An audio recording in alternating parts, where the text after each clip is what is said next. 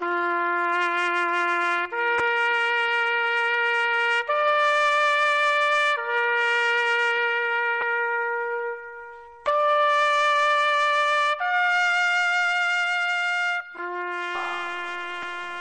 大家好，欢迎大家收听本期的自然科学园。今天我们非常高兴的请到了一位神秘的嘉宾，他是北京的一个现在役的军官，天外星。天外星，欢迎你。大家好，主持人好。啊，你好。那我想问一下，你当时为什么想要考军校呢？嗯，一方面有一个军人的梦想，另一方面也是，呃，热爱这种科学技术。我记得很小的时候，家里边儿那时候还没什么钱，就问同学借那个《中国少年儿童百科全书》，里边最喜欢看的就是自然科学那那一个分卷，那那一份卷我几乎都从头看到尾的。嗯，那你有没有亲自到自然界当中去观察这些动物呢？呃，当然有啊。小时候喜欢像很多男孩子一样，喜欢去拿那个蝴蝶网捉捉蝴蝶啊，捉蚂蚱，还有到小池塘里边捕鱼。这个捕鱼，它当时就是说自己首先得做一个网，那个网它的样子就跟那个捕蝴蝶那个网很像，只不过是上面用一个用一根绳提起来。然后当时我们直接把这个网啊放在水水里边，哎，结果过了很久捞上来一看，哎，一条鱼都没有。哎，当时就觉得为什么鱼不肯进来呢？后来想了很久才知道，哦，原来鱼是要吃鱼食的，如果没有鱼食引诱它，都不会自己钻进来。所以啊，自己在那儿做鱼食。做鱼食怎么做呢？刚才有人说拿面团儿，那我们就自己把家里边的面偷出来，然后就水和了面，然后放进去。结果这进进去的鱼还是不多，有时候只能捕一两条，而别人有的能捕很多条。那我们就很奇怪，我们就去问，哎，结果说你这鱼面团儿没什么味儿，鱼在水里边闻不到，所以它就不会被吸引来很多。最后我们问怎么办呢？他说你把那个方便面里边那个调料那个炸酱包拌在面里边，哎，这个鱼它就都钻进来了。我们试了一下，把这个红烧牛肉面的炸酱包，哎，打开以后放到面团里边，哎，和好以后自己一闻啊，果然很香。然后放在投在渔网里边，一捞上来啊，满满的一网都是鱼。这时候我们才知道，哎呀，看来这鱼也是有嗅觉的，在水里边它也能闻到食物的气味。原来鱼也喜欢吃方便面啊！我 也第一次听到啊。它它被那里边那种油脂吸引吧，我猜的。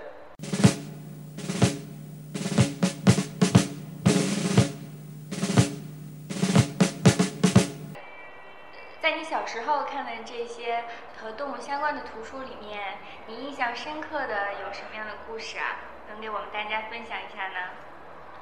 嗯，我记得我印象最深刻的就是他讲那个动物世界的种种现象跟人类社会之间的关系。比如说，他那里边提到动物之间的竞争与合作。他讲竞争的时候，着重讲了一下恐龙灭绝的故事。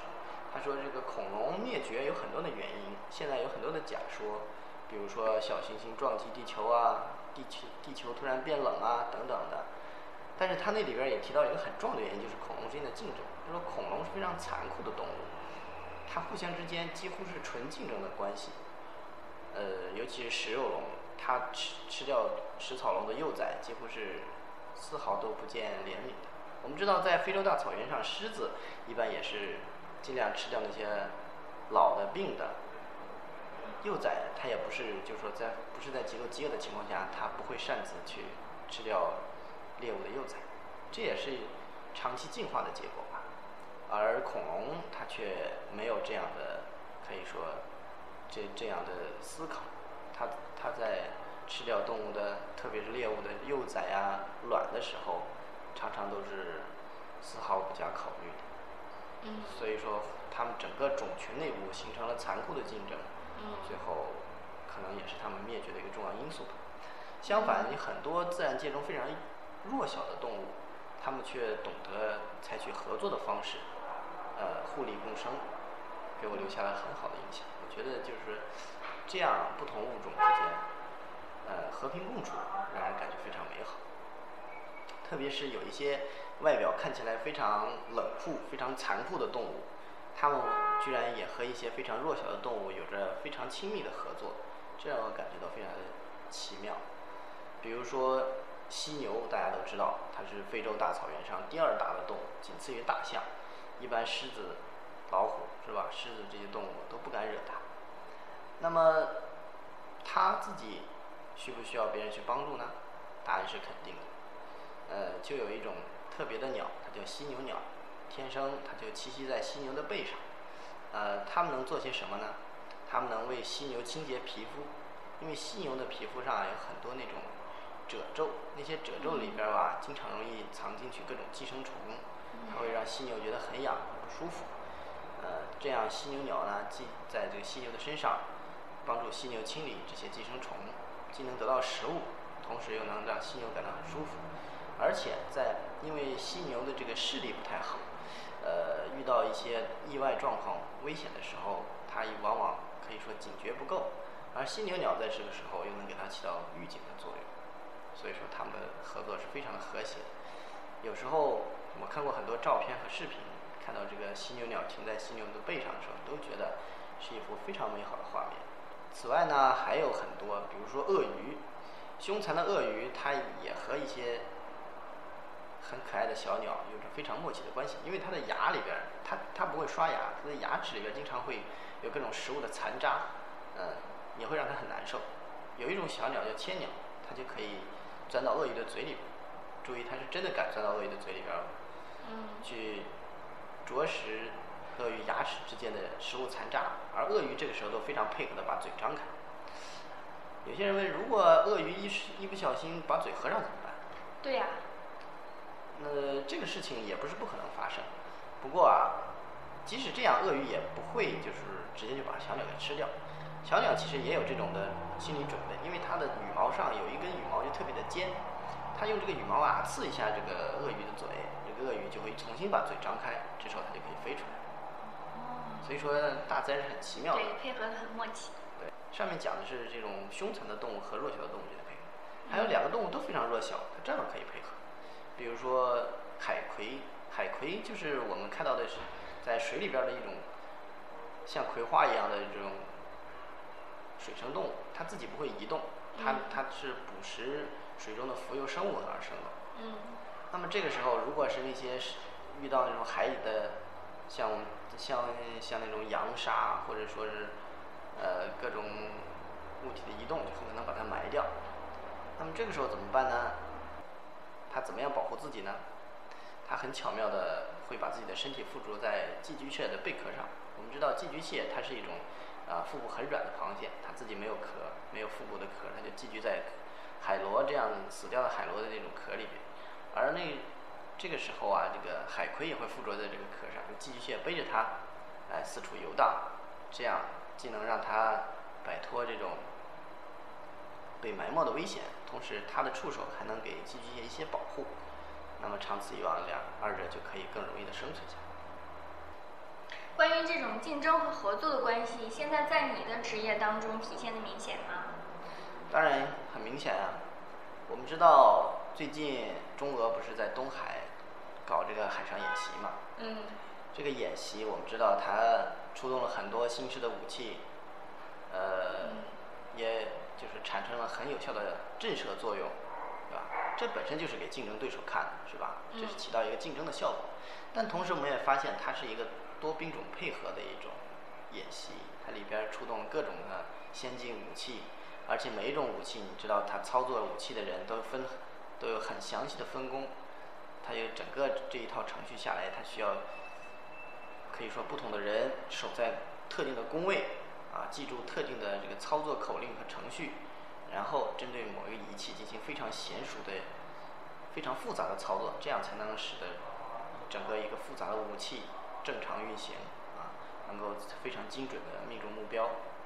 那这一切就是一个很精密的配合，很很强的合作。还有就是我们整个这个演习，它是中俄联合演习，那本身就是国与国之间的配合，它是上升到了外交和军事两个方面，嗯这也就是人与人之间的合作吧。你上大学的时候学的是什么专业啊？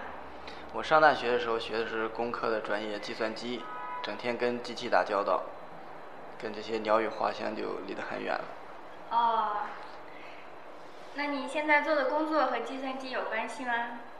怎么说呢？也有一点关系吧。毕竟计算机现在这么普及，你们有时候拿电脑打打字、编编文章啊，然后做做图片、写写程序，都是一些很初步的东西。我想问一个比较初级的问题，但是一般人可能也不知道。嗯。就是这个国防生和军校生有什么区别呀？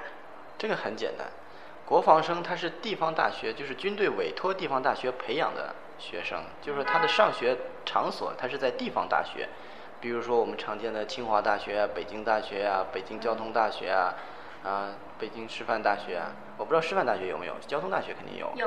对，就是这些大学它都有国防生，他们国防生的特点就是他毕业后跟部队签订协议，在部队工作，但是他们上学的地点还是在地方大学。而军校生的特点就是入伍直接入军校，而且上学期间就按照军人的标准去要求穿军装，过军人军队的一日生活。嗯。而国防生是毕业以后才真正走进军营的，这一点就是说他们接触军营的早晚稍微有点不同。嗯，除了早晚有差别外，还有其他什么差别吗？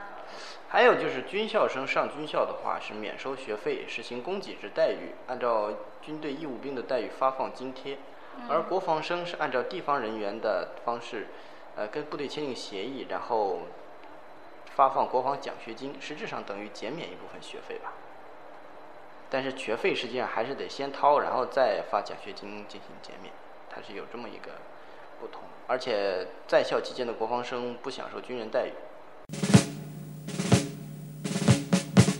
是真的有军人梦想的人，你是建议他考国防生还是军校啊？这两个都可以。其实啊，怎么说呢？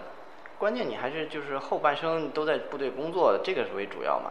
在军军军校或者在地方大学度过四年的时光，主要是还是看你想学到些什么东西。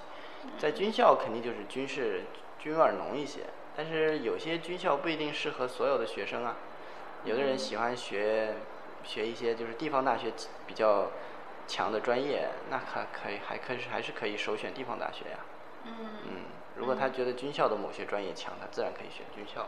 嗯，你还记得自己入学第一天的场景吗？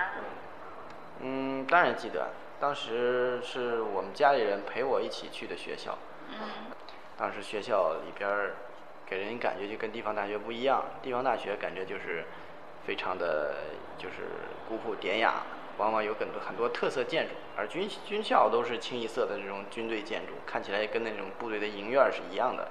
然后里边的人都是清一色的军人，穿着军装，不论是老师还是学生，他都是穿着军装的军人。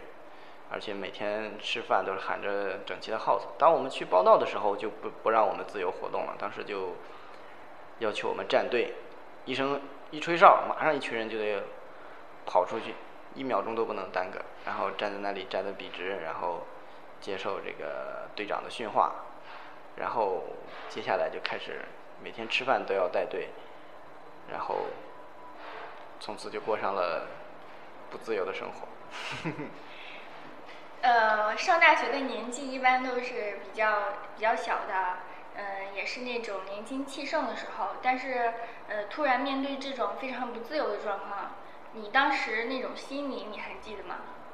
嗯，当然啊，肯定是也有不适应的地方啊。当时刚入校的时候，就是我们当时是差不多一个多月的军训，那那时候管理都是非常严格的。你像平时在高中的时候，下课想去个小卖部，这些都是很很可以说很自然的事情。但是在军校当时就不允许，当时我们一个多月都不让去小卖部。我记得当时就是长沙又特别热，渴的时候，嗯，光喝白开水觉得不够爽，想喝饮料但是喝不着，结果过了一个月才让喝饮料，然后去小卖部喝了第一口饮料，觉得，哎呀，这个饮料这是世界上最好喝的东西。像我之前有，现在服役的一些朋友。呃，问他们的时候，有些人会觉得有些后悔，他的外出、呃行动什么的都非常的不自由，诸如此类，有有一些缺点吧。你现在为你当时的这种选择后悔吗？嗯，怎么说呢？也怎么说呢？就是说，来有一句话叫做什么？当兵是吧？后悔两年，不当兵后悔一辈子？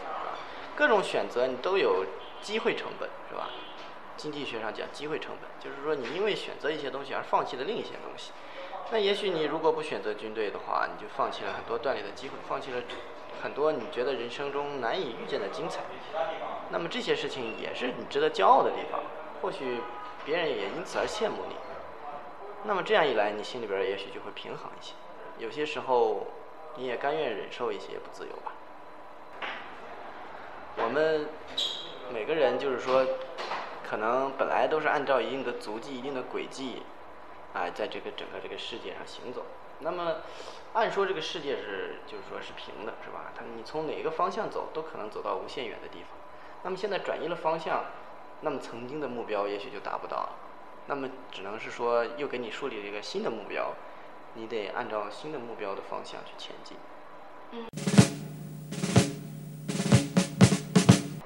那现在就已经快到了高考的时候。嗯。嗯，有可能我们的一些呃弟弟妹妹们也有像你一样的，可能也想报军校。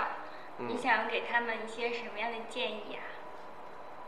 嗯，我觉得吧，嗯，军校它是一个比较神秘的地方，嗯，对于大多数来人来说，可能真的是难以想象里面的生活。总的来说嘛，我给这些学弟学妹们的意见就是，如果你真的就是说以后，比如说你特别热爱军人这个职业，那么考军校肯定是一个非常好的选择。因为首先你从军校进入军营，本身就是说你可以有一个平稳的过渡，同时在这个军旅生涯里边，因为一些军校在国内也算是名牌学校吧，可能对你的这个在军营的成长也很有利。呃，如果说你只是最开始的时候对军队抱有一些新鲜感，觉得就是说军营很好玩儿。呃，没有长期在军营发展的打算，那我还是建议学弟学妹们慎重考虑走进军校，因为职业这个东西嘛，军也许别的学校上大学选专业，有些人觉得选错了，日后还可以改。那么职业这个东西嘛，那影响就不只是三五年的事儿，或许等你踏入军营的那一步起，你会发现自己其实并不是那么想过上军队的生活。那那时候你再后悔的话，也许就很难一下子改变这个事实。或许你还是得忍耐很长时间以后，才能真正离开部队。啊，我理解你后面的意思，就是说，可能我们上大学之后，我们有专业的选择，然后毕业之后也有工作的选择。但是其实，如果上军校的话，你就直接已经选择了你的职业了。对，是这样的。嗯非常感谢天外星来做客我们的节目，欢迎以后常来哦。嗯，谢谢主持人，谢谢各位听众，再见。再见。